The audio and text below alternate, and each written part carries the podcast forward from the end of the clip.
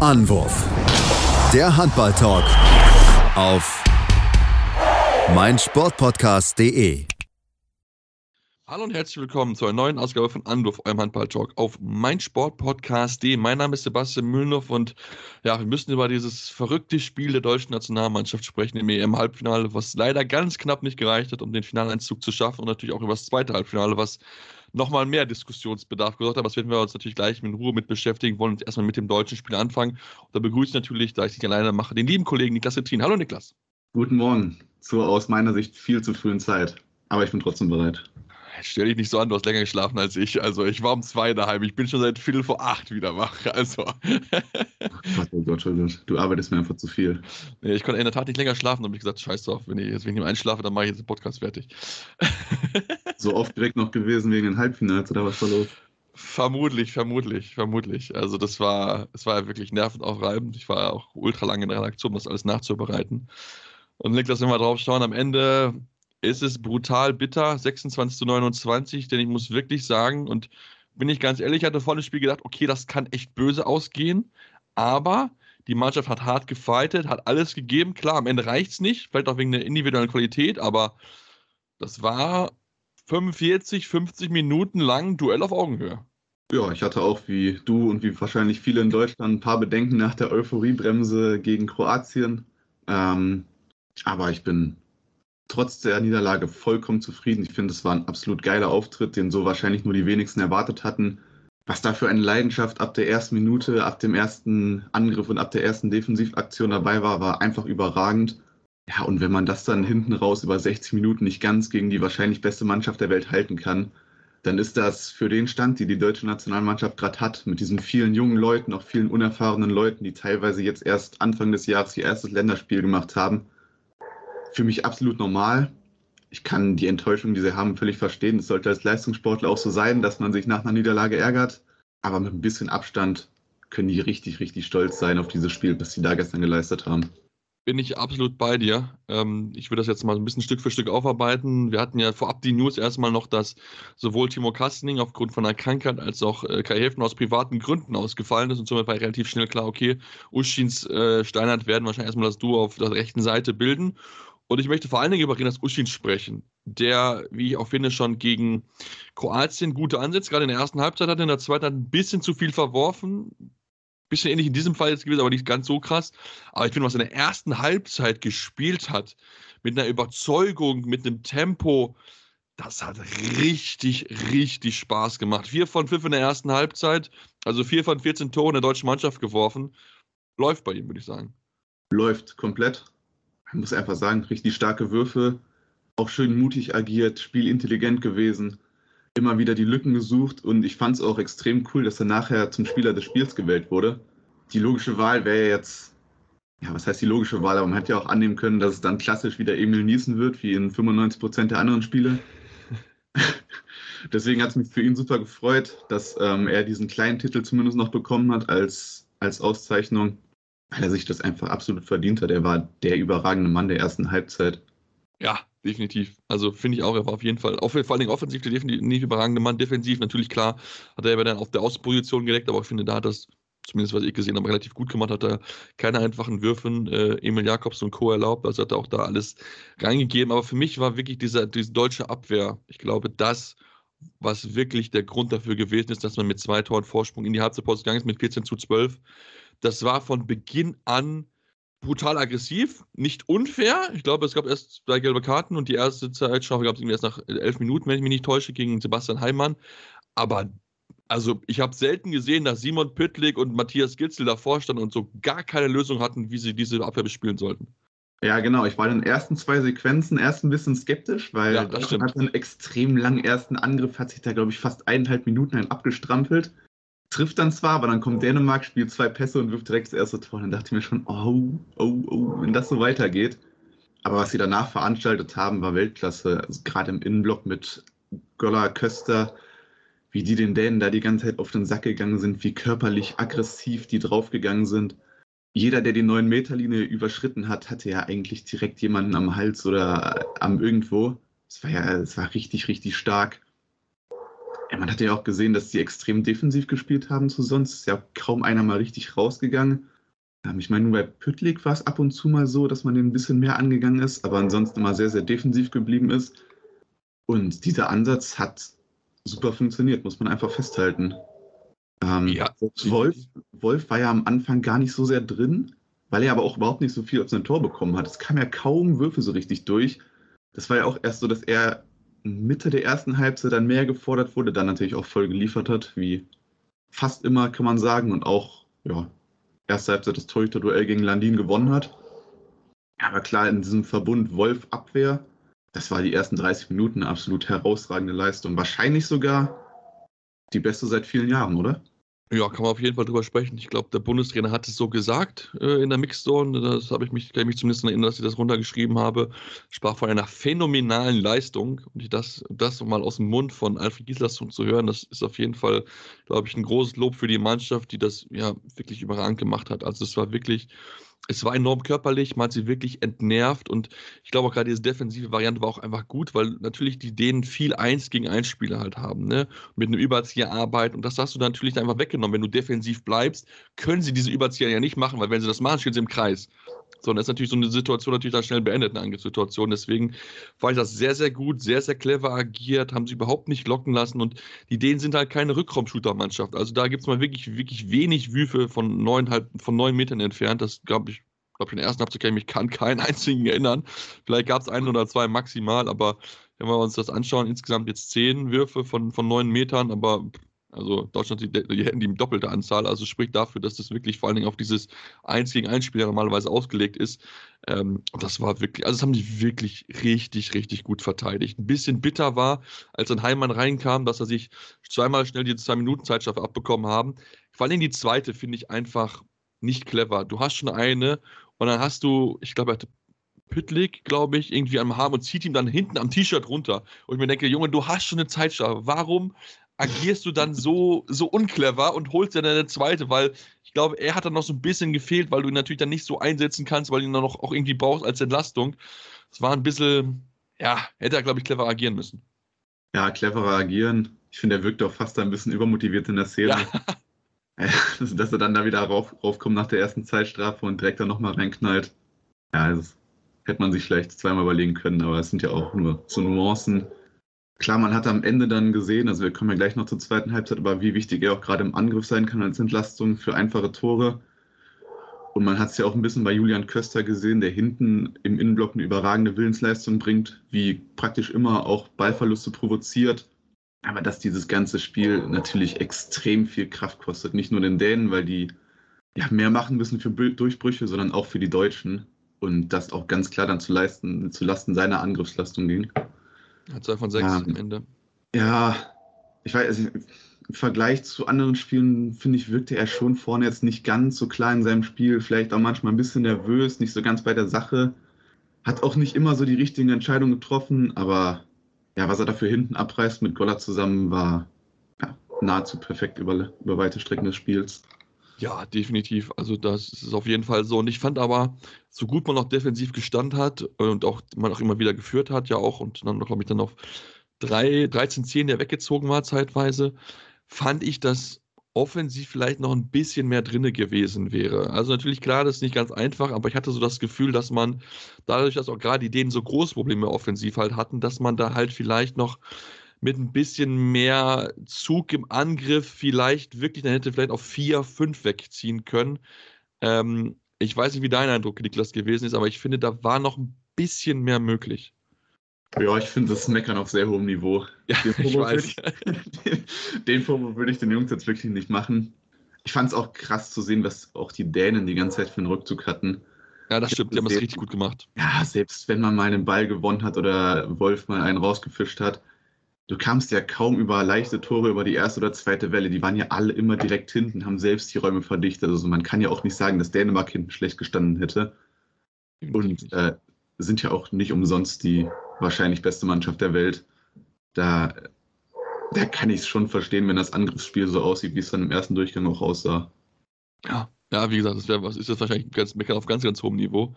Ähm, aber es war so noch das Einzige, was mir noch so, so, so, so ein bisschen aufgefallen war. Ähm, aber wie gesagt, das ist halt, glaube ich, einfach, ja. Im Endeffekt kann man immer sagen, wenn's, wenn wäre schön gewesen, wenn ein bisschen mehr ist, aber natürlich klar, das ist halt, das ist natürlich brutal schwer, weil die hat auch einfach viele, viele gute Einzelspieler haben und, und ein Saugstrop in Innenblock, das ist halt auch nicht eben jemand, den man mal so umspielen kann. Ja, generell. Ähm, ich würde diese erste Halbzeit würde ich einfach unter überragend abspeichern ja. und da gar nicht groß nach Fehler suchen. Das Einzige, was man vielleicht fragen könnte, sind dann diese extremen Schwankungen jetzt in den deutschen Spielen. Das ja, jetzt war es überragend, dann gegen Kroatien war es eher genau das Gegenteil. Davor gegen Ungarn war es wieder überragend, dann davor gegen Österreich war es. Österreich, ja. Wieder eher auf Kroatien-Niveau, also diese ständigen Wechsel zwischen gefühlter Weltklasse und gefühlter Kreisklasse, die finde ich teilweise schon verblüffend. Kann man wahrscheinlich auch anhand des Alters und der Unerfahrenheit erklären. Ja, vielleicht schon, ja. Ja, das ist was, was man vielleicht ansprechen müsste, aber jetzt gar nicht so sehr in Bezug auf das Spiel jetzt, sondern auf vergangene Spiele vielleicht. Ansonsten fällt mir jetzt nichts groß ein, was es zur ersten Halbzeit zu kritisieren gibt. Mir eigentlich auch gar nicht. Aber man muss auch mal loben, wir müssen auch loben. Also wenn die Mannschaft gut ist, dann loben wir sie auch entsprechend. Und das hat sie wirklich sehr, sehr gut in dieser ersten Halbzeit gemacht. Und wir haben jetzt mal eine kurze Pause und kommen gleich auf die zweite Halbzeit zu sprechen und schauen uns mal an, warum es am Ende dann nicht gereicht hat, um diesen Sieg gegen Dänemark fix zu machen. Und das gleich mehr nach einer kurzen Pause hier bei Anruf eurem Handball-Talk auf meinsportpodcast.de. Schatz, ich bin neu verliebt. Was? Da drüben. Das ist er. Aber das ist ein Auto. Ja, Mit ihm habe ich alles richtig gemacht. Wunschauto einfach kaufen, verkaufen oder leasen. Bei Autoscout24. Alles richtig gemacht. Vernimmt sich, was man will, dann wilde Gerüchte entstanden. Fast nichts davon stimmt. Tatort. Sport. Wenn Sporthelden zu Tätern oder Opfern werden, ermittelt Malte Asmus auf meinsportpodcast.de.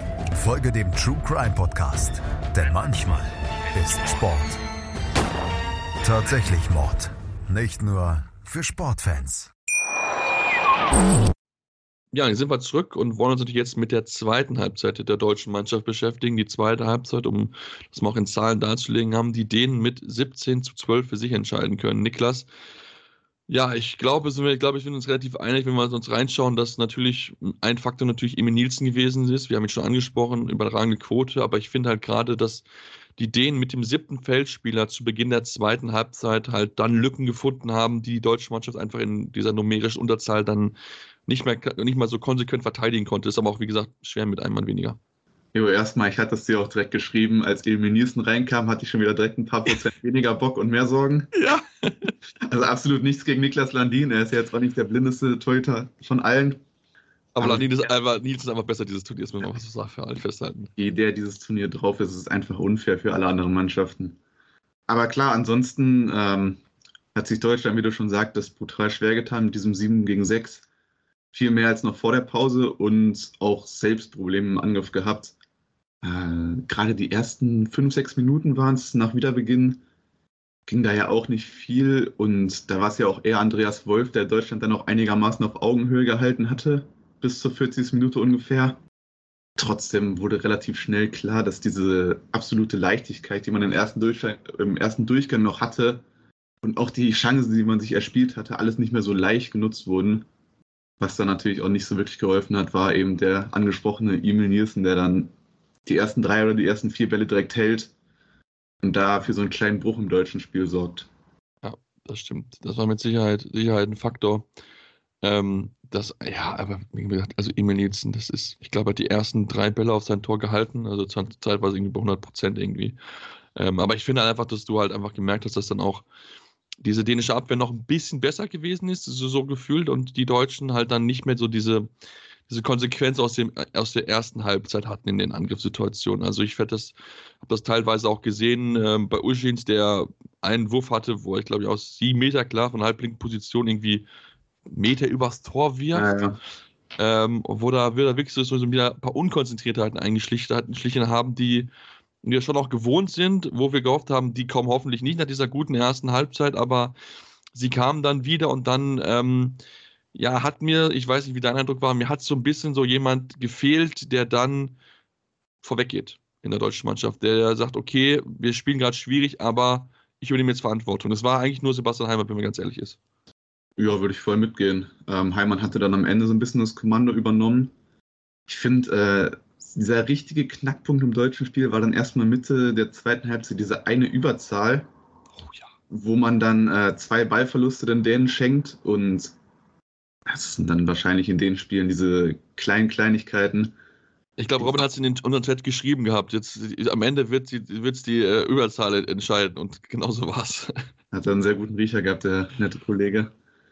Nee, klar, also das ist auf diesem Niveau wahrscheinlich. Musst du halt nutzen, wenn du überzahlst. ist. Gerade, gerade in so einer schwierigen Phase, wenn du dann auch noch eine Überzahl so versemmelst, ist es schwer, da wieder rauszukommen. Und ähm, genau wie du schon angesprochen hast, es gab ein bisschen dieses Problem, dass keiner mehr die Verantwortung auf sich genommen hatte, außer Heimann zwei, dreimal, was er auch wirklich stark gemacht hat. Ähm, Ja, aber einer ging aber auch, glaube ich, sonst wo irgendwo in die Wolken. Das weiß ich auch noch. Ein Wurf ging, glaube ich, auch irgendwie übers Tor. Das hat mich auch gewundert, wo, wo der dann auf einmal herkam, weil den hat er, muss er sich nehmen, nicht nehmen. ja, aber immerhin, also er hat ja schon. Ja, er hat es immerhin versucht. Er war der Einzige halt, ja. Ja, absolut. Kann man nichts gegen sagen. Juri Knorr war ja dann am Ende auch nicht mehr dabei, weil er sich erschöpft gefühlt hatte. Es, es war ja dann sicherlich auch ein Faktor, dass Weber, der bisher kaum gespielt hat im Turnier, dann auf der Mitte aktiv war. Ja, und dann am Ende, klar, kommt Deutschland noch mal ein bisschen ran, aber eigentlich war es ja ab der 50. schon relativ absehbar, dass das eher dann doch nichts mehr wird. Ich glaube, das waren es, glaube ich, vier oder fünf, glaube ich, in der Ich glaub, 50. so- weiß, Ja. ich glaube fünf sogar. Also von daher hat man sich also hat man so ein bisschen so gehofft, okay, jetzt vielleicht wie gegen Österreich zehn Minuten lang kein Gegentor kassieren und dann hoffentlich noch, noch selbst dann irgendwie den Ausgleich zu erzielen. Aber das ist natürlich dann nochmal eine andere Qualität, die dort auf der Platte steht und äh, zumal auch dann die Dänen im Gegensatz zu den Österreichern auch durchwechseln konnten, weil sie einfach so viel Qualität im Kader haben. Ich meine, wenn du Mikkel Hansen von der Bank, äh, Bank bringen kannst, spricht halt dafür, was du für einen überragenden Kader halt hast. Aber Und, äh, andererseits muss man auch immer sagen, äh, Püttlik und Gitzel spielen durch, ne? Darf man auch nicht Also vergessen. es, es wird immer so gesagt, ja, 60 Minuten das durchzuhalten ist schwer bis unmöglich. Aber die beiden Jungs zeigen dann doch in regelmäßigen Abständen, dass es geht. Aber darfst du nicht vergessen, die haben halt natürlich gegen äh, im letzten äh, Hauptrundenspiel ja gar nicht gespielt. Ne? Also die waren, ja- haben jetzt quasi vier Tage Zeit gehabt, um sich auszuruhen. Da kann man das vielleicht noch mal erst Mal wirklich dann voll durchziehen. Ähm, also aber ja, also das war, war natürlich, es war natürlich schwierig auf jeden Fall und, und ähm, das hat dann auch so ein bisschen auch wehgetan und ich möchte auch mit dir über Knorr sprechen, da wir ihn nach auch im Interview haben und es ist auch schon von verschiedensten Sportmedien aufgegriffen worden, dass er brutal hart mit sich selbst ins Gericht gegangen ist. Ähm, ich glaube, ich weiß nicht genau, wann er rausgegangen ist. Ich meine, so um die, zwischen 45. und 50. glaube ich, so, so ungefähr. Ähm, und man hat einfach gemerkt, Philipp Weber bei allem Respekt, aber er ist halt nicht derjenige, der halt diese Knorrqualitäten besitzt, dass er seine Nebenleute in, in Szene setzen kann, dass er selbst torgefährlich ist. Ich glaube, ich kann mich an ein, zwei Situationen erinnern, wo er die Chance hätte haben können, Richtung Tor zu gehen, wo er es dann aber nicht mit der hundertprozentigen Überzeugung gemacht hat. Und dann ist es dann halt einfach in so eine Situation, wo du dann noch Verantwortung übernehmen sollst als ein Philipp Weber. Er war dann auch gerade, weil auch der routinierte Spieler ist, dass er das halt auch dann tut. Und wie gesagt, natürlich hat er nicht viel Spielzeit bekommen, definitiv, aber es wäre seine Situation gewesen, sich zum deutschen Helden schießen zu, also zum deutschen Helden zu werden, eventuell. Jo, wo, woran glaubst du, könnte es liegen mit Knorr? Ich fand das schon ein bisschen seltsam, weil er hat ja jetzt gegen äh, Kroatien auch selbst viele Pausen bekommen. Wo man jetzt eigentlich hätte denken können, er müsste ja auch relativ frisch sein, auch wenn dann schon viele Spiele gespielt wurden. Ja, also ich meine, er Mhm. hatte, wann war das gegen, wann war denn das? Ich glaube, nach dem, irgendwo hat er doch gesagt, dass er nicht 100% fit gewesen war. Ja, ich glaube nach dem Island-Spiel, oder? Was Nee, nee, warte mal. Er hat es nach dem Ungarn-Spiel gesagt gehabt, weil er sich dann verteidigt hat gegen die Kritik aus dem, aus dem Österreich-Spiel, glaube ich. So war es, meine ich. Oder so, ähm, ja. dass er nicht bei 100% gewesen ist, aber ich, ich weiß es nicht. Also ich kann es ich kann's mir nicht erklären. Er kann sich es ja selbst nicht so ganz erklären, warum er es nicht alles hinbekommen hat. Vielleicht sind's dann, ist es vielleicht doch, doch der Moment zu groß, dass er dann doch wirklich alle auf ihn geschaut haben. Ähm, vielleicht war die Kritik an ihm zu groß, hat ihn doch viel zu mehr zu schaffen gemacht, als er vielleicht zugeben mag. Das kann, glaube ich, alles, glaube ich, ich glaube, es ist einfach eine Kopf, Kopfsache, glaube ich, dass er einfach, natürlich, weil alle auf ihn geschaut haben. Ich meine, er, er war, er war über die, über die ersten fünf Spiele, fünf, sechs Spiele, war er der wichtige Mann im Angriff. Er hat quasi viele Dinge gemacht, äh, versucht zu tun, um halt seine Mannschaft dann auch zum Siegen zu führen. Und ich glaube, dann ist ihm einfach so ein bisschen so, so die Luft ausgegangen, dass er dann auch vielleicht einfach mental nicht mehr frisch genug gewesen ist, weil einfach natürlich auch der Druck auf ihn immens gewesen ist. Also das dürfen wir halt auch nicht vergessen. Alle haben sich an ihm hochgezogen, alle haben ihn kritisiert, wenn es nicht gelaufen ist im deutschen Angriff. Auch wenn es natürlich nicht nur an ihm gelegen hat, dass der deutsche Angriff nicht funktioniert hat. Ja, das war schon absolut krass, was da zwischendurch auf ihn eingeprasselt ist, gerade in der Phase, wo es nicht so gut gelaufen ist mit diesen Österreich- und Island-Spielen. wo der Angriff sehr, sehr statisch war. Und ja, da kann ich die Reaktion jetzt eigentlich auch nur verstehen. Auch gerade jetzt in so einem Spiel dann noch, wenn das hinzukommt, wenn man als Ja. absoluter Underdog wirklich lange die Chance auf die Sensation hat und dann am Ende doch diese paar Prozent fehlen, man dann auch selbst als Schlüsselspieler gar nicht mehr auf der, auf der Platte steht im entscheidenden Moment. Das Das lag, das lag mit Sicherheit sehr an ihm. Weil Ja, natürlich genau das eigentlich sein Moment ja ist. Ne? Also als, Ja, als. Stammspieler, als Star der Mannschaft ist es ja eigentlich genau der Moment, wo er dann da sein sollte. Und ähm, er hat sich auch selbst auswechseln lassen. Also das hat er auch, auch, auch glaube ich, gesagt, dass er sich selbst dann einfach, ja, nicht das Gefühl, dass er alles hat geben können. Und ich glaube wirklich, das ist, glaube ich, einfach eine Kopfsache, wo er dann sicher noch was aus lernt, denn nicht wird die ganze Mannschaft daraus was lernen, was man hart gefeitet hat, aber dass dann vielleicht noch so Kleinigkeiten im Endeffekt fehlen. Und ich meine, der Mannschaft hat wirklich gemerkt, dass dann in so einer schwierigen Phase, dann braucht es dann halt auch dann Leute, die halt vorweggehen. So, das hat ein Heimann gemacht. Und ähm, da müssen wir jetzt auch dann schauen, wenn es dann auch natürlich Leute die sind, die zurückkommen, ne, dürfen wir auch nicht vergessen, wie ein Witzke, wie ein Michalschick, die natürlich auch schon eine gewisse Erfahrung haben und dann auch vielleicht dann in solchen Situationen auch als Entlastung eher fungieren können auf Rückraummitte, wie es dann vielleicht ein, ein Weber ist, der, wie gesagt, ähm, ja, sein Bestes mit Sicherheit getan hat. Ich glaube, er wird auch gelobt entsprechend von, von Knorr. Ähm, aber es ist halt schon noch ein Unterschied, ob du dann wirklich einen klassischen Mittelmann auf der Position hast oder eher so, ein, so eine Mischung halb Mitte, halb links, ähm, der dann versucht, das Spiel irgendwie zu leiten und äh, die Jungs in, äh, in Schussposition zu bringen. Ich fand es noch spannend, dass dann nicht dann am Ende dann auf halb rechts gespielt hat, dass er nicht auf Mitte gespielt hat und dann vielleicht dann in Steiner auf, auf halb, halb rechts. Ich glaube, Steiner hat fast kaum halb rechts gespielt, wenn mich nicht alles täuscht. Ich habe es zumindest ihn nicht so wahrgenommen, dass er offensiv für viel Furore gesorgt hat. Jetzt, ich glaube, von einem Außenwurf, glaube ich, abgesehen. Nö, ich habe ihn auch selten wahrgenommen. Also er war sehr, sehr unauffällig vorne. Aber ich finde, dafür hat das hinten überragend Ja, gemacht. Also er ist definitiv. auch ein, den man sehr, sehr loben muss nach dem Spiel. Der hat unfassbar viel gekämpft. Auch immer schnell, hatte ein super Stellungsspiel, ist immer dazwischen gegangen, muss mit Aggressivität rein. Das war gut anzusehen. Ja, gut, er ist halt kein klassischer Rechtsaußen, dass er da nicht so zum Zug kommt, ist jetzt wenig überraschend. Klar.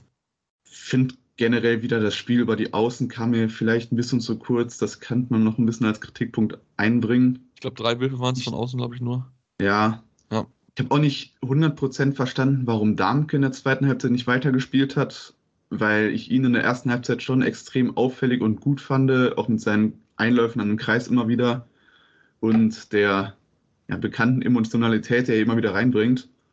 Das hat dann natürlich auch ein bisschen gefehlt. Aber ja, es sind, es sind Kleinigkeiten am Ende. Ja, am Ende sind es, wie gesagt, Kleinigkeiten. Ich glaube, in dieser schwierigen Phase hat in der deutschen Spiel wieder so ein bisschen diese Breite gefehlt, dass man wirklich dann noch alle versucht mit einzubinden. Muss auch wirklich sagen, dass Mertens aber auch dann, ich glaube, er hatte einen Wurf, den er auch dann, dann nicht reinmacht. Ich meine, er hat zumindest hart gefightet für die Bälle, das kann man auf jeden Fall hoch Ja, anrechnen. Das ja. habe ich gesehen, dass er, glaube ich, da zwei Situationen so schon versucht hat, den Ball irgendwie zu bekommen. Ähm, aber da hat einfach wirklich so, ja, so ein kleines Quäntchen bei jedem gefehlt, wo man wirklich dann sagt, okay, hey, klar, bitte, bitte am Ende, aber ich glaube, wer hat es gesagt, Goller im ZDF, heute war es nicht der perfekte Tag. So, man war nah dran an, an, an diesem perfekten Tag, aber ich meine, dass du am Ende gegen die Weltmeister mit drei Toren verlierst, das ist die zweit, also, ja gut, okay, wenn wir jetzt mal das Spiel gegen die Slowenen rausrechnen, war es das zweitknappste Spiel, was die denen gespielt haben.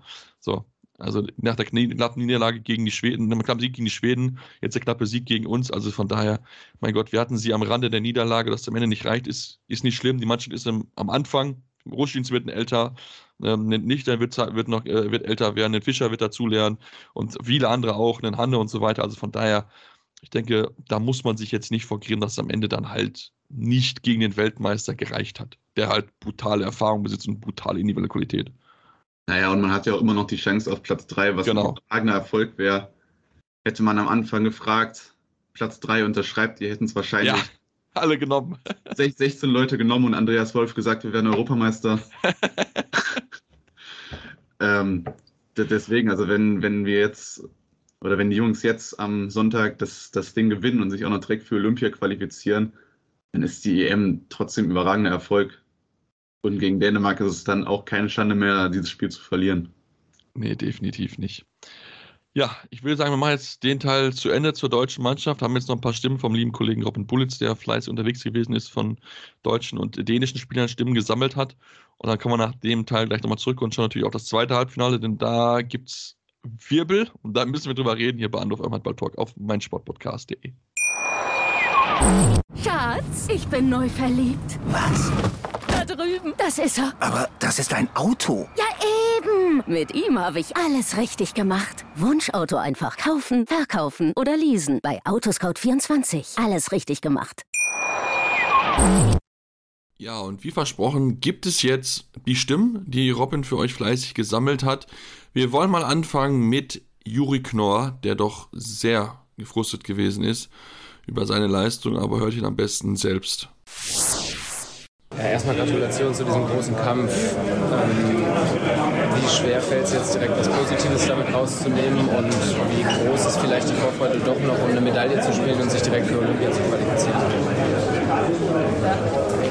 Ich habe gerade, tut mir leid, ich habe gar nicht so viel von der Frage mitgenommen, aber ich kann sagen, dass ich einfach über nichts anderes jetzt, jetzt nachdenken kann, dass ich auf gar nichts, ehrlich gesagt, stolz bin. Wobei ich auf die erste Halbzeit schon und da hatte ich das Gefühl, dass wir, dass wir was Besonderes schaffen können und ich bin einfach unfassbar enttäuscht, dass wir das nicht die zwei Halbzeiten geschafft haben und ich weiß nicht, wir haben als Team weiter gefeitet, aber wir haben nicht weiß nicht, als Team natürlich, wir waren, wir waren da, aber dieses, dieses ganz Besondere, was wir in der ersten Halbzeit hatten, das haben wir in der zweiten Halbzeit nicht geschafft. Und ich weiß nicht, ob, die, ob wir in der Halbzeit zu viel nachgedacht haben. Ich weiß nicht, ich kann ja nur, ich kann ja nur über mich selbst sprechen und ich, ich werfe mir einfach extrem vor, dass ich in der zweiten Halbzeit nicht gekämpft habe bis zum Umfallen, mich nicht in jeden Zweikampf geworfen habe, nicht, nicht mehr riskiert habe, auch einfach nicht, nicht mehr das Spiel gespielt habe, wie ich es wollte, mit, mit allem, was, was mein Spiel auch ausmacht. Und das werfe ich mir,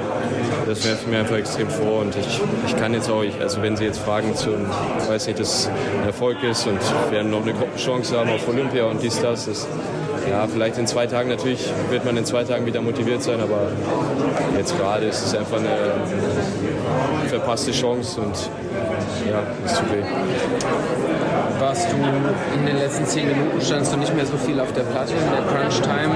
War, warst, du, warst du angeschlagen oder was war der Grund? Ja, ich, ich habe natürlich werfe ich mir das auch irgendwo vor. Ich, ich, ich, ich habe selbst gesagt, ähm, ich, ich brauche eine Pause und äh, Flippy Weber hat es, hat super gemacht und deshalb war das auch wahrscheinlich rational die, die richtige Entscheidung.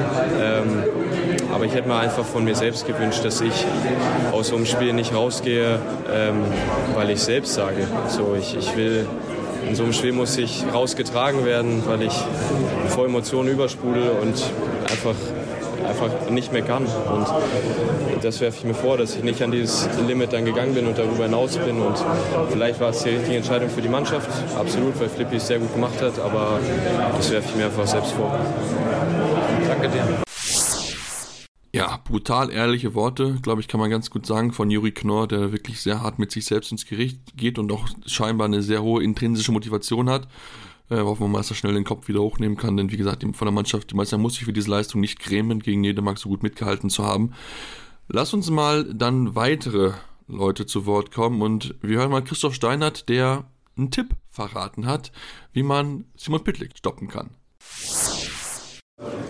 Christoph Steinert, großartige Vorstellung heute. Am Ende hat es leider nicht gereicht. Ihr habt eine wahnsinnige Abwehr äh, gerade in der ersten Halbzeit gestellt. Ähm, was war ausschlaggebend, abgesehen von Emil Nielsen, dass es in der zweiten Halbzeit gekippt ist? Äh, das ist eine gute Frage. Ähm, wir haben ja nicht nur eine ziemlich gute kämpferische Leistung abgeliefert, sondern wir haben auch wahnsinnig diszipliniert verteidigt und äh, Andy hat die Durchbrüche von Pitlick weggenommen, ähm, haben genau das bekommen, was wir uns vorgestellt haben. Also wir waren echt gut. Es kam dann leider eine Phase, in der äh, sowohl Pitlick als auch beide Linksaußen dann angefangen haben zu treffen und äh, das hat uns so ein bisschen das Genick gebrochen. Du hast Pitlick angesprochen, der hat kein Land gesehen gegen dich, außer er kam wirklich mit Volldampf aus äh, 15 Metern mit Anlauf. Ähm, wie sieht so eine Vorbereitung auf so einen explosiven Spieler bei dir besonders aus? Habt ihr da nochmal genauer geguckt? Habt ihr da eine spezielle ja, Herangehensweise gehabt, gerade gegen ihn? Ja, ist vielleicht doof, wenn ich das jetzt verrate, aber er springt immer in sein 1 gegen 1 und wenn man da auch hinspringt und ihn dann fasst, dann klappt das. Sehr gut. Äh, vielleicht noch die Frage, Philipp Weber hat die sieben Meter geworfen, nachdem Juri Knorr verworfen hat. Wie kam das? Hattet ihr da untereinander gesprochen? Ja, ja wir haben uns vorher eine Reihenfolge abgemacht. Äh, jeder hat praktisch weitergegeben, wenn er sich nicht mehr so sicher gefühlt hat und äh, das lief jetzt so, wie wir das heute gemacht haben. Ja. Ja, interessant, was man alles so lernt in der Mixzone, was, auf was man achten sollte äh, als Verteidiger. Aber wir wollen jetzt weiterschauen und lassen jetzt mal Renas Uschins zu Wort kommen und wie er ja auch diese ganze Situation mitbekommen hat, dass er jetzt auch starten darf, aber hört ihn dazu selbst im Interview mit Robin. Renas Uschins, Gratulation zum Man of the Match. Ich würde dir gerne auch zum Sieg gratulieren, aber es war ein großartiger Kampf, den ihr heute abgeliefert habt. Du hast richtig performt, gerade in der ersten Halbzeit. Zweite Halbzeit Emil Nielsen und vielleicht fünf Minuten, wo ihr in Überzahl geht, so ein bisschen der Knackpunkt? Ja, also ich kann es äh, gerade nicht äh, äh, gerade nachvollziehen, wie der Spielverlauf war. Das muss ich mir im Video nochmal angucken. Aber ja, es waren irgendwo fünf, sechs, sieben Minuten, wo wir zu viele Fehler gemacht haben. Ich glaube, es war sogar Überzahl. Äh, das dürfen wir uns auf dem Niveau nicht erlauben, weil bei so einer Weltklasse-Mannschaft wie Dänemark wird es sofort bestraft und am Ende sind es eben diese ein, zwei Fehler, die uns den Sieg kosten. Wann hast du erfahren, dass du startest, äh, Kai Hibner nicht mit dabei ist und wie sehr hast du dich gefreut? Ja, dass Kai nicht da sein wird, habe ich heute Mittag erfahren. Ähm, klar stellt man sich darauf ein, dass man dann eine größere Verantwortung übernimmt, aber im Endeffekt äh, hat auch Alfred gesagt, ich muss einfach spielen, wie ich immer spiele, keine Angst haben. Und wenn die ersten zwei, drei Aktionen gut funktionieren, ist man auch ganz selbstbewusst und äh, ja, überlegt nicht, welche großen Namen vor ihm stehen, sondern spielt einfach sein Spiel und das hat ja, in der ersten Halbzeit gut geklappt. Spiel gegen Schweden, vorausschauend, es geht nicht nur um Platz 3 hier im eigenen Land bei der Europameisterschaft, sondern auch um die Olympia-Qualifikation. Freust du dich da schon drauf? Auf jeden Fall. Äh, Leistungssport ist so schnelllebig, da muss man schaffen können, eine Nacht drüber zu schlafen und dann wieder sich auf die nächste Aufgabe zu fokussieren und vorzubereiten. Das wird auch der Fall sein. Klar wird es heute keine schöne Nacht, aber dann morgen können wir uns auf das nächste und letzte große Spiel freuen. Ich drücke euch die Daumen. Danke. Ja, ich denke, damit ist er nicht alleine. Denn wir wollen natürlich jetzt nochmal Gas gegen, gegen Schweden. Wir wollen jetzt aber nochmal, bevor wir zu den Dänen kommen und natürlich auch ihren Blick aufs Finale und auch auf das Spiel, nochmal Janik Kohlbacher zu Wort kommen lassen und seine Einschätzung zum Spiel hören. Ja, Janik Kohlbacher, schwer am Anfang, aber erstmal Gratulation zu dieser geilen Leistung. Es war ein echt großartiger Kampf, den ihr da geliefert habt. Ähm, war es am Ende vielleicht so fünf Minuten in der zweiten Halbzeit, die dann so Kölner gelassen habt? Ja, ich glaube, es war, war die Phase, wo dann äh, die Dänen den Tordeck gewechselt haben. Äh, haben im, ja, ich glaube, innerhalb dann von, äh, von 20 Minuten hat er acht Paraden gehabt. Das ist dann natürlich ein bisschen zu viel, haben auch noch den einen oder anderen technischen Fehler gehabt. Ja, das bricht dann ans Genick. Ähm, dennoch haben wir um jeden Ball gekämpft, um jeden Zentimeter gekämpft und kamen ja dann äh, auch nochmal zurück ins Spiel. Ähm, ja gut, die letzten sieben, acht Minuten hat Dänemark äh, dann befreit aufgespielt, haben die Dinge ähm, dann ja, clever, clever reingemacht und dann rennt man dem Spiel am Ende ein bisschen hinterher, aber auch da haben wir bis zum Ende nicht aufgegeben. Es ist einfacher aus so einer Vorstellung schneller, frohen Mutes wieder rauszugehen in das Spiel übermorgen um Platz 3, was ja auch dann, sage ich mal, ein Endspiel um die Olympia-Qualifikation ist. Ja, natürlich ist erstmal ein Riesentraum geplatzt. Äh, bis heute waren wir voll im Rennen. Ähm, ja, jetzt brauchen wir, glaube ich, erstmal wieder äh, einen Tag morgen, um uns da wieder darauf vorzubereiten, äh, auch mental. Aber ich glaube, der Ansporn mit der Olympia-Quali und der dritten, dem dritten Platz und der Medaille ist groß genug. Ja, ich denke, damit haben wir auf jeden Fall genug deutsche Stimmen gehört und jetzt wollen wir mal den Blick auch auf die Dänen werfen, wie die ihr Spiel eingeschätzt haben und hören jetzt als erstes mal Emil Jakobsen von der SG Flensburg-Handewitt. Gratulation zum Einzug ins Finale. Ähm, wie war dieses, wie war es dieses Halbfinale vor dieser Kulisse gegen Deutschland zu spielen?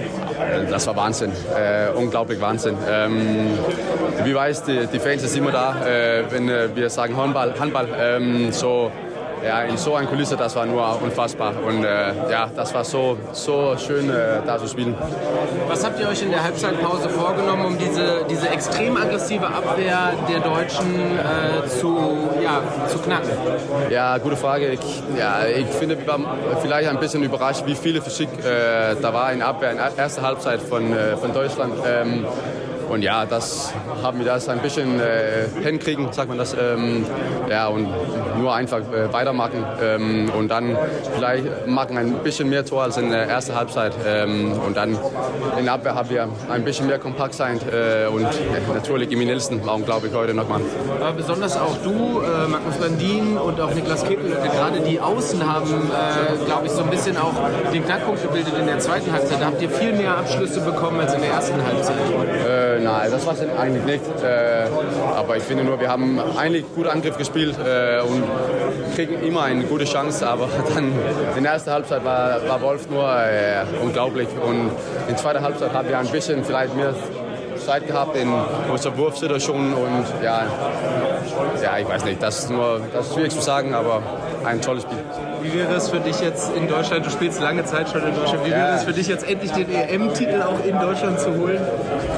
Natürlich, das, das wird schön, wenn äh, das, ist, das ist passiert. Ähm, ja, wir haben ein schwieriges Spiel Sonntag äh, und dann hoffe ich, wir, wir kriegen, äh, kriegen das hin und spielen mit äh, ja, viel Physik und unser Top-Niveau. Top ich drücke euch die Daumen, viel Erfolg. Danke. Ja, Emil Jakobsen war das, sehr sympathischer junger Mann und jetzt wollen wir mal seinen erfahrenen Teamkollegen Niklas Kekelöcke zu Wort kommen lassen, der bei Robin auch über seine Tore gesprochen hat, die er erzielt hat gegen Deutschland. Niklas Kekelöcke, Gratulation zum Sieg. Ähm, in den letzten zehn Minuten hast du drei sehr entscheidende Tore gemacht. Ähm, einmal aus dem Rückraum abgefälscht, zwei von außen. Ähm, gibt das nochmal die extra Portion Glück für dich? Ja, keine Ahnung. Also die Rückraumschuss war auf jeden Fall ein bisschen glücklich, aber die Außenschüsse fand ich gut, und, aber die Rückraumschuss war mit Parade und dem Block und so und noch einmal tippen und so und das war ein bisschen glücklich, finde ich. Was habt ihr in der Halbzeitpause geändert, angesprochen, dass es dann besser gelaufen ist? Ja, dass wir mit ein bisschen mehr Geduld spielen müssen und nicht jeden Mal auf die erste Duell gehen, weil sie machen die Abwehr sehr gut und sind sehr stark und haben viel Power. Äh, aber ich finde eigentlich, das erste Halb war nicht so schlecht. Wir haben einfach die Dinge reingemacht. Äh, steht überragend, erste Halb und eigentlich auch zweite Halb, aber wir machen ein bisschen mehr rein in die zweite Halb. Hervorragend. Jetzt ähm, Spiel, steht in zwei Tagen das Spiel gegen Frankreich an. Endlich vielleicht der EM-Titel für euch möglich. Was bedeutet dir das, das in Deutschland vielleicht zu erreichen, wo du auch schon seit längerer Zeit spielst? Das bedeutet natürlich viel. Also äh, während die ganze Turnier haben, war die Hallen immer voll. Also es ist wirklich geil hier zu spielen. Auch in München, wo nicht so viel Dänen war, aber die Halle war, Halle war trotzdem voll. Also es ist wirklich, ja, das mag dir gut, das muss man sagen. Und ja, natürlich in Hamburg war es schön, weil es fast ein äh, Heimspiel für uns war, mit vielen Dänen da. Und hier heute in die Lanxess Arena, das war die Stimmung war ja wirklich.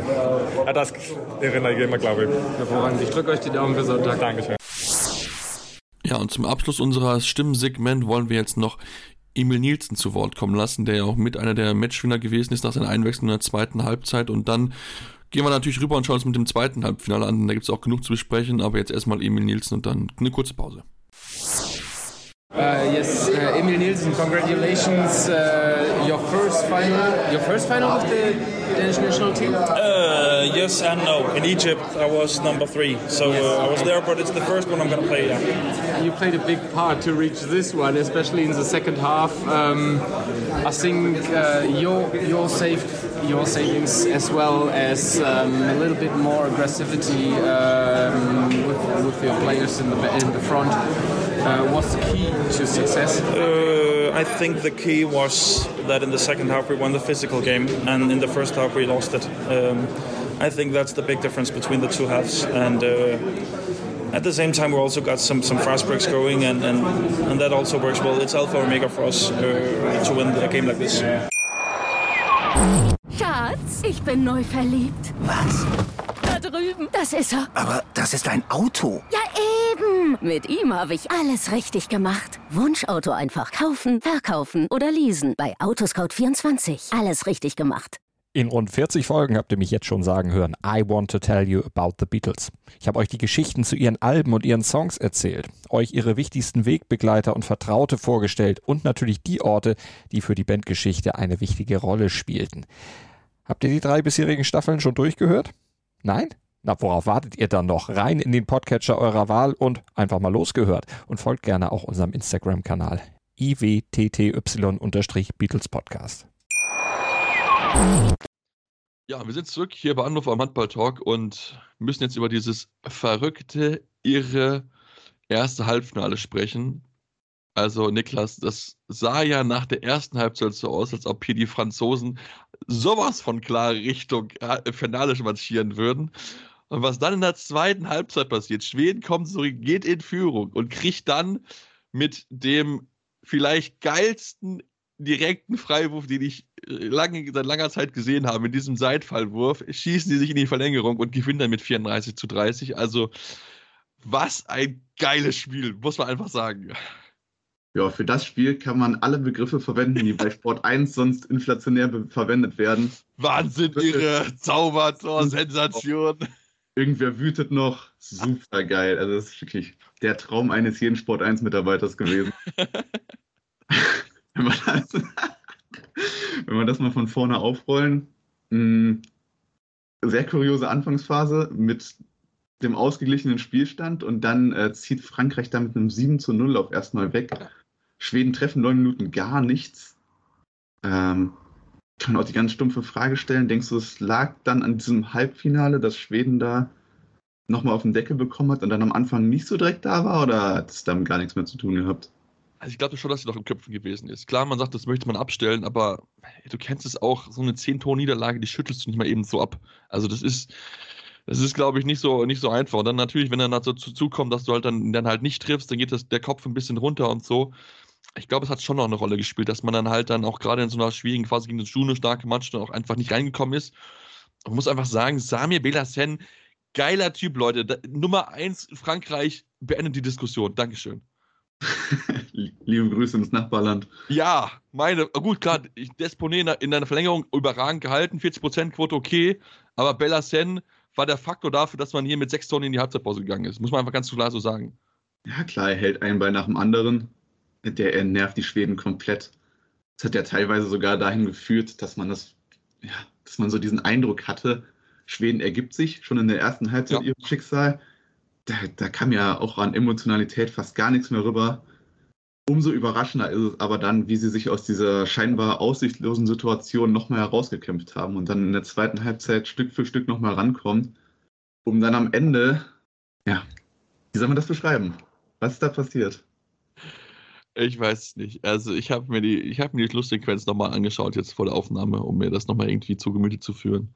Ich weiß, ich, ich kann es immer, immer noch nicht begreifen. Also was da, was da passiert ist. Ähm, Wieso ist das generell bei diesem Turnier so? Ich weiß auch. Es gibt so oft, dass Spiele schon eigentlich sicher durch sind, Mannschaften in der Schlussminute mit zwei, drei Toren weg sind und die das aus der Hand geben. Ja, aber ich finde, es macht doch Handball irgendwie geil aus ja, Handball, klar, das zeigt, dass Handball der geilste Sport der Welt ist, aber jetzt mal fernab von jedem Schiedsrichterdiskussion, warum häuft sich das gerade so? Ich finde es super auffällig. Ich finde das, find das auch brutal. Also, das haben wir ja schon wirklich in mehreren Spielen, auch schon in den Vorrunden gesehen, wo es ja dann auch vielleicht in Anführungsstrichen um nicht so viel ging wie jetzt um Finalanzug. Klar, natürlich auch wichtige Punkte, okay, aber es war, also ich, ich bin auch manchmal echt ratlos. Wieder manche, manche Teams sind wirklich in so Crunch-Momenten wirklich zusammenfallen. Ich meine, wir haben es ja bei den Serben gesehen, die haben diese drei Torvorsprung gegen Island verloren, danach ist bei denen nicht mehr so viel zusammengelaufen. Trainer ist jetzt entlassen worden, Toni Girona, was natürlich auch brutal ist, klar. Also ich meine, da hatte man sich auch mit Sicherheit mehr erhofft. Ähm, Norwegen gegen Färöer, war auch nicht so gut für Norwegen dann danach. Österreich gegen Deutschland, zehn Minuten lang kein Tor geworfen. Haben ja. wir damit auch das sichere Halbfinale verspielt. Danach war bei Österreich auch die Luft raus, richtig? Ja. Also Vielleicht von deutsche Hoffnung schon mal fürs Spiel um Platz 3. ja! Kommen die Schweden da nochmal raus? Haben wir das Ding eigentlich schon in der Tasche, ist die große Frage. Ja, das ist jetzt die große Frage. Ich, glaube, die Schweden ist noch ein bisschen was anderes als, als die Österreich, würde ich jetzt mal sagen, von, von, der, von der Erfahrung und, und von der Cleverness und so. Aber ich fand es halt brutal zu sehen, wie halt, wie halt Felix klar diese Mannschaft genommen hat und auf seinen Rücken getragen hat. Ich, neun Tore bei 14 Versuchen. Ganz, ganz wichtiger Mann gewesen in, in, dieser, in dieser entscheidenden Phase und auch gerade diesen, diesen Turnaround halt zu schaffen, hat man wirklich gesehen, dass da auch so ein bisschen so dieser, ich will jetzt nicht sagen, diese Ablösung von Jim Gottfriedson kommt, aber es wirkt so ein bisschen so. Klar ist der jüngere Spieler im Vergleich zu Gottfriedson und auch wenn Gottfriedson immer noch eine brutale Qualität besitzt, möchte ich ihm gar nicht absprechen, aber ich finde, es wird immer mehr das Team von Felix klar. Ja, teilweise. Ich tue mich ein bisschen schwer, die beiden zu vergleichen, weil Felix unterschiedlich sind natürlich klar. Eher der, genau, der Junge, der dann immer wieder einen Abschluss sucht und Gottfriedson eher der Typ, der den geilen Pass dann zum Torschützen spielt. Wobei man muss sagen, klar hatte drei Assists, äh, Gottfriedson nur einen in dem Spiel, aber es ist nur Makulatur. Ja. Aber kann nur der Spiel sein. Nee, aber jedenfalls, man sieht ja auch an Standing von Gottfriedson immer noch ganz gut in den Auszeiten, was er dafür eine Macht hat. Auch Natürlich. Ähm, bei der letzten wenige Sekunden vor Ende, dass der Trainer, ich glaube sogar gar nichts sagt, oder? Ich glaube, es macht Kon Ich habe mir gar nicht mal angegeben, muss ich zugeben. ah, okay. Also ich, ich habe so in Erinnerung, dass da Gottfriedson komplett alles übernommen hat. da sieht man schon, was, was der Junge da immer noch für eine Rolle in dieser Mannschaft spielt und dass sein Wort auch richtig, richtig viel Gewicht hat. Ähm, auch in diesen sehr brenzligen Situationen, wie es ja dann doch nochmal war, weil er dann am Ende selbst den Fehler macht. Den Fehler macht. also ich, ich habe mir diese Situation nochmal angeschaut und ich glaube, ich habe drei, vier Mal hin und her gespult. So. Zu dem Zeitpunkt, wo die beiden Schiedsrichter abpfeifen, das Schritte, sind es für mich keine, weil nach dem Dribbel sind es in meinen Augen drei. Das Ding ist aber, bevor er dribbelt, sind es in meinen Augen sechs oder sieben Schritte, die er dort macht, weil er so ein bisschen so, so, so trippelt. Also so, so, so, kleine, so kleine Schritte so hintereinander. Und deswegen denke ich, dass es richtig entschieden ist, diese Situation mit, mit Schritten. Vielleicht ein bisschen zu spät abgepfiffen. Ähm, aber ich finde, wenn man sich diese ganze Sequenz anschaut, gibt es für mich mehrere Themen, über die wir reden müssen. Das ist einmal das Tor zum 26 zu 27, das dort ähm, Lenne erzielt, der französische Rechtsaußen. Und wenn man sich das genau nochmal anschaut in der Wiederholung, dann sieht man, dass als er den Ball bekommt, steht sein hinteres Bein im Tor aus oder im Seitenaus, also hinter der Eckfahne halt. So, darf natürlich dann nie und nimmer zählen. So, dann haben wir das vermeintliche Schimmerfoul, ist immer so eine, ich finde es immer so eine Gratwanderung bei vielen Situationen. Ich würde, äh, glaube ich, bei vielen Situationen anders entscheiden als die Schiedsrichter. Klar, ich habe es nochmal in der Wiederholung, okay. Aber ich fand es, das war jetzt kein, also da finden sie schon richtig entschieden. Und der, gut, der Freiwurf ist dann Freiwurf, okay. Und dann halt diese Situation mit Elohim Prandi, wo er da um die Mauer rumwirft und er natürlich alle das mega erstmal abfeiern und dann ist, fällt uns dann nach und nach alle auf, okay, war das überhaupt rechtmäßig? Und ich weiß nicht, Niklas, wie dein Gefühl war, aber man kann zumindest drüber reden und man kann sich auch als Schiedsrichter zumindest mal anschauen, ob das wirklich regelkonform gewesen ist, wenn du die Möglichkeit hast.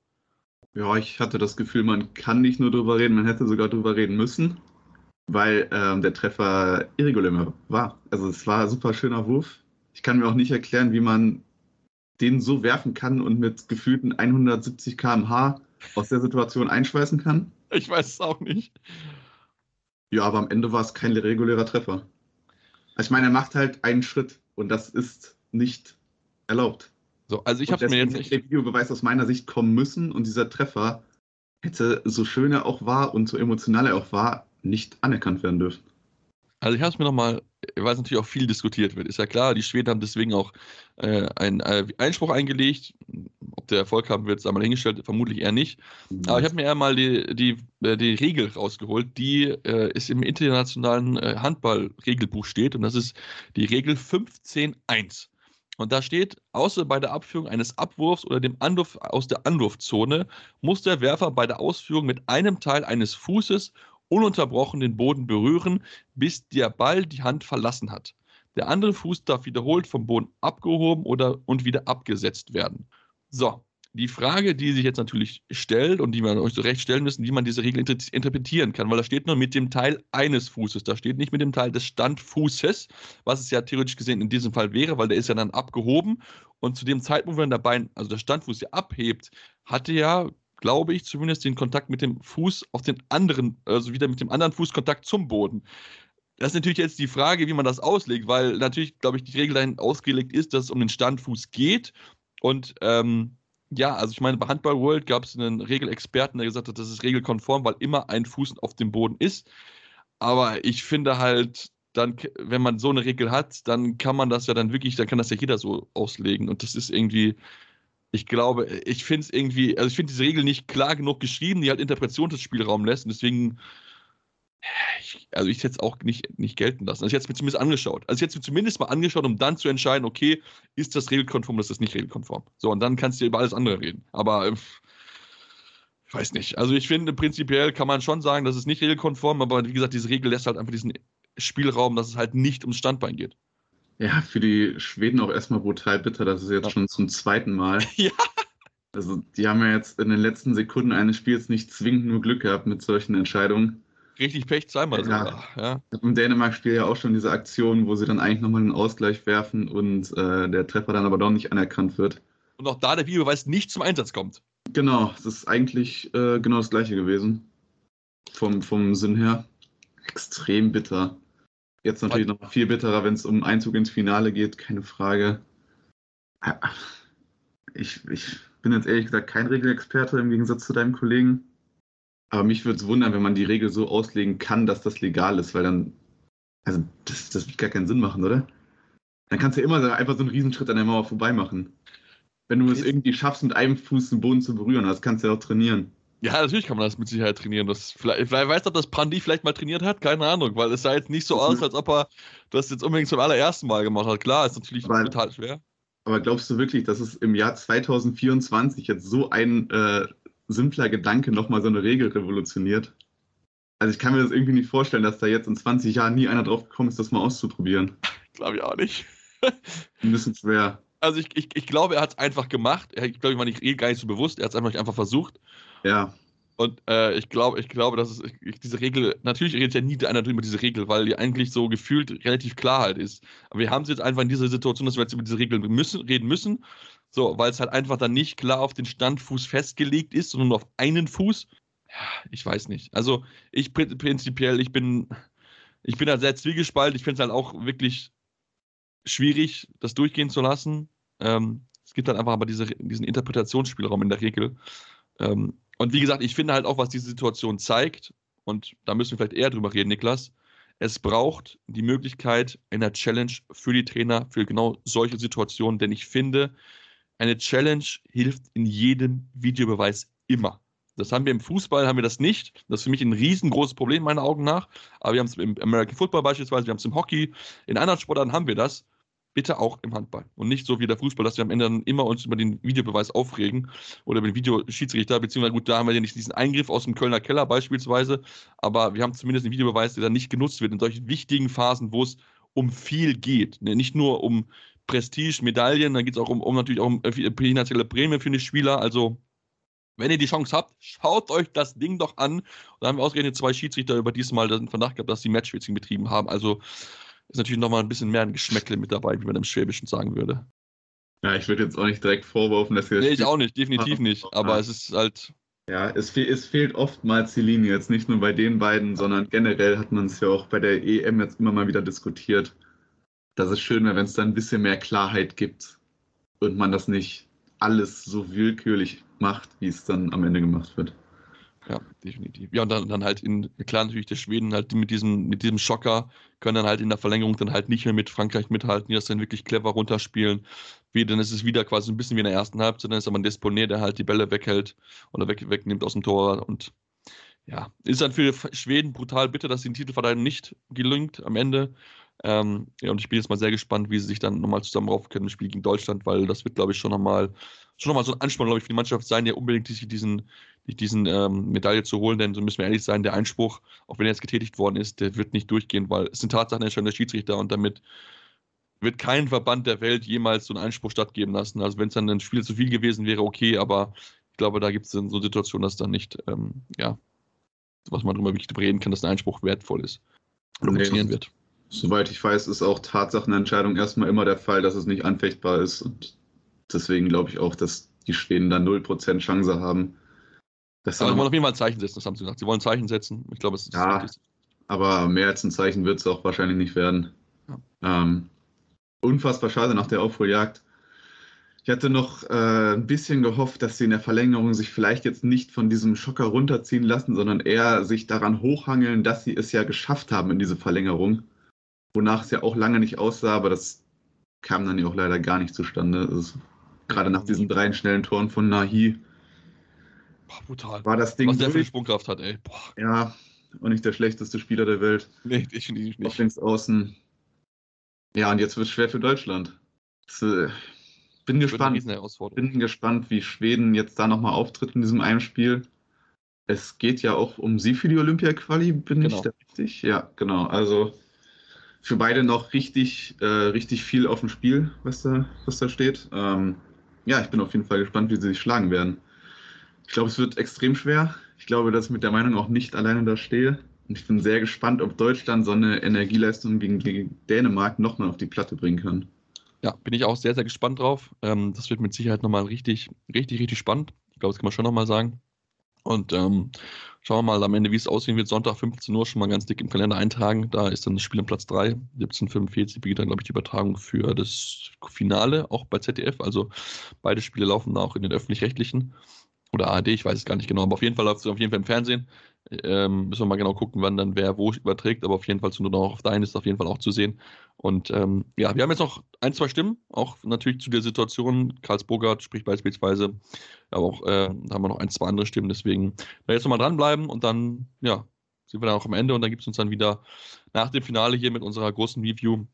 Dann schauen wir mal, was, ja, der Tag so bringt noch für die deutsche Mannschaft. Bin da sehr, sehr gespannt drauf, was es am Ende ähm, ja, sein wird, wie, wie die das Fazit der deutschen Mannschaft ausfallen wird und ähm, wie es dann am Ende reichen wird, ob man dann nochmal nicht eine Medaille holen kann, da ist direkt Olympiaticket sichert, aber das werde ich dann erfahren am Sonntag und bei uns spätestens dann am Montag. Und bis dahin, äh, ja, folgt uns auf Social Media, Facebook, Twitter, Instagram. Anwurf findet ihr uns dort und jetzt die Stimmen von Robin Bulitz. Äh, Jonathan Karlsburgart, ihr habt eine großartige zweite Halbzeit gespielt und habt dann so dramatisch am Ende noch verloren. Wie bitter ist das gerade im Moment? Oder geht der Blick schon wieder auf das Spiel um Platz 3 und die Olympia-Qualifikation? Ja, ich glaube, das bleibt jetzt ein bisschen länger in der Kabine auch. Aber dann waren wir in Hotel kommt, dann müssen wir natürlich uns vorbereiten für das Spiel am äh, Sonntag. Äh, so ist das Leben und äh, das geht weiter. Und ja, nächstes Spiel ist, ja, wir müssen schauen, welche Gegner, aber danach ist morgen nur Video, Video, Video und vorbereitet. Wenn du es dir aussuchen könntest, vielleicht hier in Deutschland Spiel um Platz 3 gegen Deutschland in dieser Halle oder lieber Dänemark? Ich glaube, Deutschland wäre unfassbar cool hier, hier zu spielen natürlich. Äh, aber muss schauen. Zwei gute Mannschaften. Äh, das wird schwer, aber ja.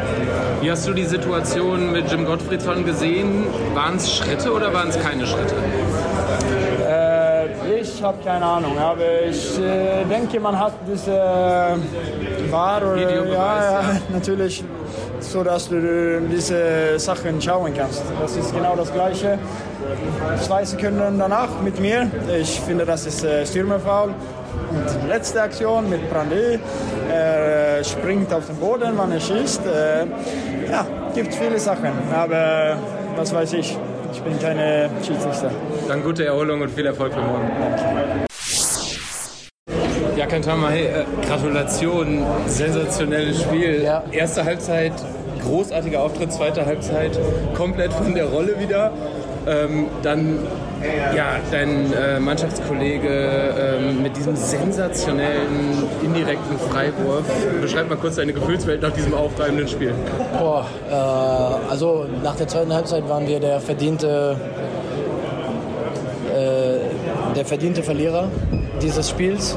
Ähm, nach der ersten Halbzeit hätten wir alle gedacht, okay, wir, wir rollen über sie hinüber, wir versuchen weiter die Bälle schnell zu machen und so, aber wie es halt kommt gegen eine super Mannschaft, ähm, die machen ähm, einen besseren Eindruck in der Abwehr. Der Torwart von denen war deutlich, deutlich besser als in der ersten Halbzeit. Unser natürlich leider ein bisschen weniger.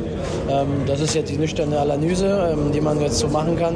Und dann am Ende müssen irgendwelche magische Momente passieren, dass, dass wir noch das Glück haben und äh, die Chance haben, halt das Ding noch rumzureißen. Ihr hattet dann gerade in der Verlängerung ähm, mit Nahi auf links außen äh, natürlich ja, richtig Power noch von der Bank, sag ich mal. Er, hat so viel nicht gespielt in, in, der regulären Spielzeit. War das vielleicht so ein bisschen auch der Trumpf, diese Geschwindigkeit in der Verlängerung zu haben im Vergleich zu den Schweden? Äh, ja, Nahi, also die, die ist eine Naturgewalt. Äh, ich glaube, das kann man, kann man sehen, wenn er hier wenn er auf dem Spielfeld ist, dass das jemand, der kaum aufzuhalten ist, sowohl in der Abwehr als auch im Angriff. Und der nimmt sich die wichtigen Dinge. Der weiß, dass der, dass der, der, der brennt darauf. Und ähm, das, macht, das macht uns so auch so stark als, als Nationalmannschaft. Gratulation, viel Spaß. Dankeschön. Anwurf. Der Handball-Talk auf meinsportpodcast.de. Schatz, ich bin neu verliebt. Was? Da drüben. Das ist er. Aber das ist ein Auto. Ja, eben. Mit ihm habe ich alles richtig gemacht. Wunschauto einfach kaufen, verkaufen oder leasen. Bei Autoscout24. Alles richtig gemacht. Wie baut man eine harmonische Beziehung zu seinem Hund auf? Puh, gar nicht so leicht. Und deshalb frage ich nach, wie es anderen Hundeeltern gelingt, beziehungsweise wie die daran arbeiten. Bei Iswas Dog reden wir dann drüber. Alle 14 Tage neu mit mir, Malte Asmus und unserer Expertin für eine harmonische Mensch-Hund-Beziehung, Melanie Lippisch. Iswas Dog mit Malte Asmus. Überall, wo es Podcasts gibt.